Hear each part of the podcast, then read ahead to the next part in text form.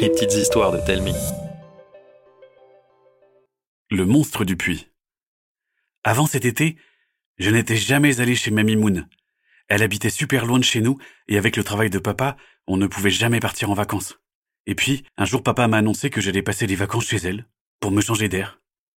J'ai pris le train seul. Ça m'a fait bizarre. Quand je me suis assis, j'étais super fier et tout excité. J'étais un grand. Mais quand le train a démarré et que j'ai vu papa s'éloigner, alors mon estomac s'est serré. Je suis descendu au huitième arrêt. Quand le train est reparti, je me suis demandé si je ne m'étais pas trompé. Malgré le grand ciel bleu, tout était gris et super silencieux. Alors quand une voiture toute jaune a déboulé, j'ai sursauté. Une vieille dame rondelette en est sortie. Elle portait une robe longue à fleurs aux reflets brillants. Ses poignets étaient couverts de bracelets. Ses yeux étaient masqués par des lunettes plus larges que sa tête.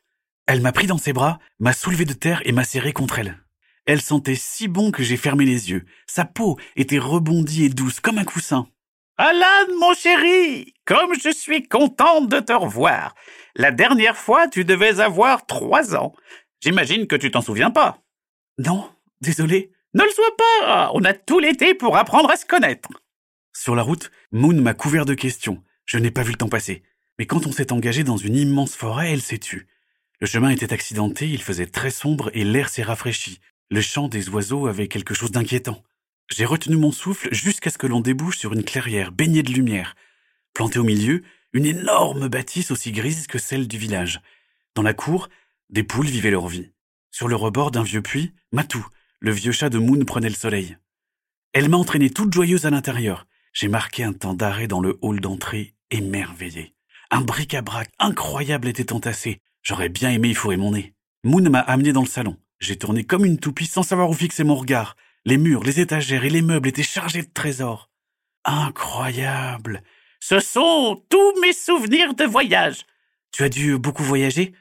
Pas qu'un peu. Je vais tout te raconter. Mais tu dois avoir soif, non? Un peu, oui. Je vais te chercher une citronnade. Tu m'en diras des nouvelles. Je me suis retrouvé seul face aux merveilles de Moon. Un objet m'a captivé. Il était posé, tout seul sur la table basse. Un œuf en métal, tout en dentelle, posé sur un petit coussin blanc. À travers ces trous, j'ai vu quelque chose de doré. Piqué par la curiosité, j'ai remonté la petite molette qui se trouvait au dos. L'œuf s'est ouvert délicatement pour laisser apparaître un papillon d'or. Ses ailes se sont animées doucement, et puis une mélodie a rempli tout le salon. J'étais comme bercé. Mais tout d'un coup, un hurlement m'a glacé le sang. Tu as très bon goût. J'ai sursauté si fort que l'œuf a roulé de la table pour s'écraser par terre. Je ne savais pas où me mettre. Ne t'inquiète pas, il est plus solide qu'il en a l'air. Moon m'a donné ma citronnade et a ramassé son trésor. Elle a tourné la molette et la mélodie nous a enveloppés. Un nouveau hurlement a éclaté comme une plainte. Mamie battait la mesure comme si de rien n'était. Soudain, quelque chose s'est faufilé entre mes jambes. J'ai retenu un cri.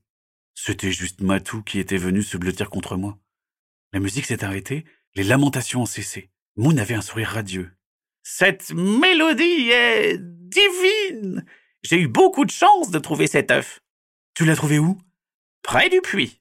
Je crois que c'est le seul objet sur lequel je n'ai pas grand-chose à dire. Et elle avait des milliers d'histoires à raconter, tellement qu'on a oublié de manger et qu'il était l'heure d'aller se coucher. Problème, aucune lumière ne marchait. Seule la lumière blafarde de la lune nous éclairait. Les marches de l'escalier craquaient de façon sinistre, les portraits accrochés au mur me suivaient du regard. Le couloir du haut était étroit et obscur. Au fond, une porte entr'ouverte projetait une lumière pâle. Moon m'a laissé sur le seuil en m'embrassant sur la joue. Ma chambre était petite et triste. Il y avait un vieux lit en métal qui faisait face à une imposante commode. Une petite fenêtre plongeait la pièce dans une lumière glaçante. Je n'ai pas osé fermer les rideaux de peur qu'un monstre surgisse. J'ai enfilé mon pyjama en quatrième vitesse avant de me plonger sous la couette. J'avais à peine trouvé une position confortable que quelque chose est tombé sur moi. J'ai hurlé, ça a miaulé. Matou avait décidé de dormir avec moi. J'ai gardé les yeux ouverts. Il y avait trop de bruits inquiétants. Des craquements et des claquements dans la maison, des coassements, des ululements et des cris d'animaux inconnus. Et puis, j'ai entendu quelqu'un fredonner tristement la mélodie de l'œuf. Matou est allé miauler près de la fenêtre. À contre-cœur, je l'ai rejoint. Dehors, il n'y avait personne.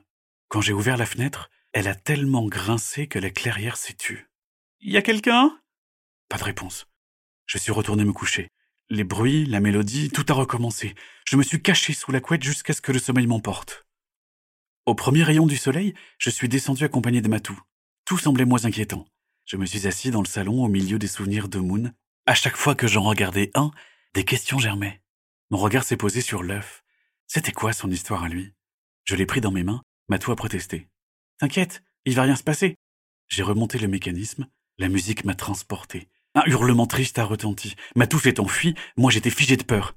Il y a quelqu'un? La plainte a laissé place à des sanglots. J'ai tendu l'oreille. Il venait de dehors. Ma curiosité m'a donné assez de courage pour ouvrir la porte. La fraîcheur matinale m'a saisi. Il y avait tellement de brume que je voyais en noir et blanc. Les pleurs étaient plus proches, plus clairs. Il venait du puits. Sur la pointe des pieds, je me suis avancé.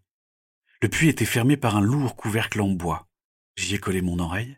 Au même moment, la musique s'est arrêtée. Un râle sourd m'a fait tomber à la renverse. Il y avait bien quelqu'un dans le puits. Je devais l'aider. Quand j'ai enlevé le couvercle, une puanteur insupportable s'est élevée. En me bouchant le nez, j'ai regardé au fond.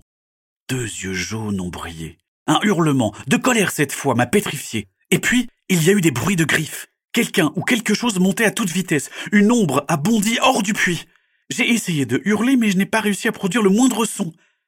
Un monstre se dressait devant moi, petit et dodu. Son corps était couvert d'écailles et de mousse verdâtre. Ses mains et ses pieds étaient tout en griffes. Il m'a fixé un moment avec des yeux fous avant qu'un sourire plein de dents pointues ne fende sa face en deux. Il s'est penché vers moi, lentement.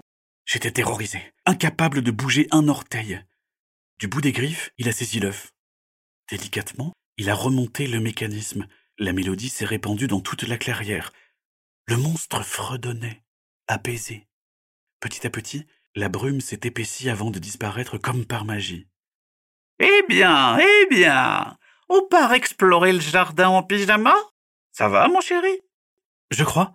Tu sais, ton œuf à musique, j'ai une histoire trop bien à te raconter.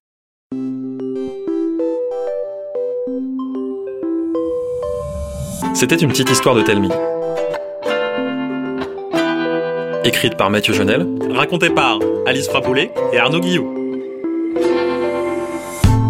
Chaque jeudi, nous vous racontons une nouvelle histoire. Alors pour ne pas la rater, abonnez-vous au podcast. N'hésitez pas à nous laisser un commentaire sur iTunes, ça nous fera vraiment plaisir. À la semaine prochaine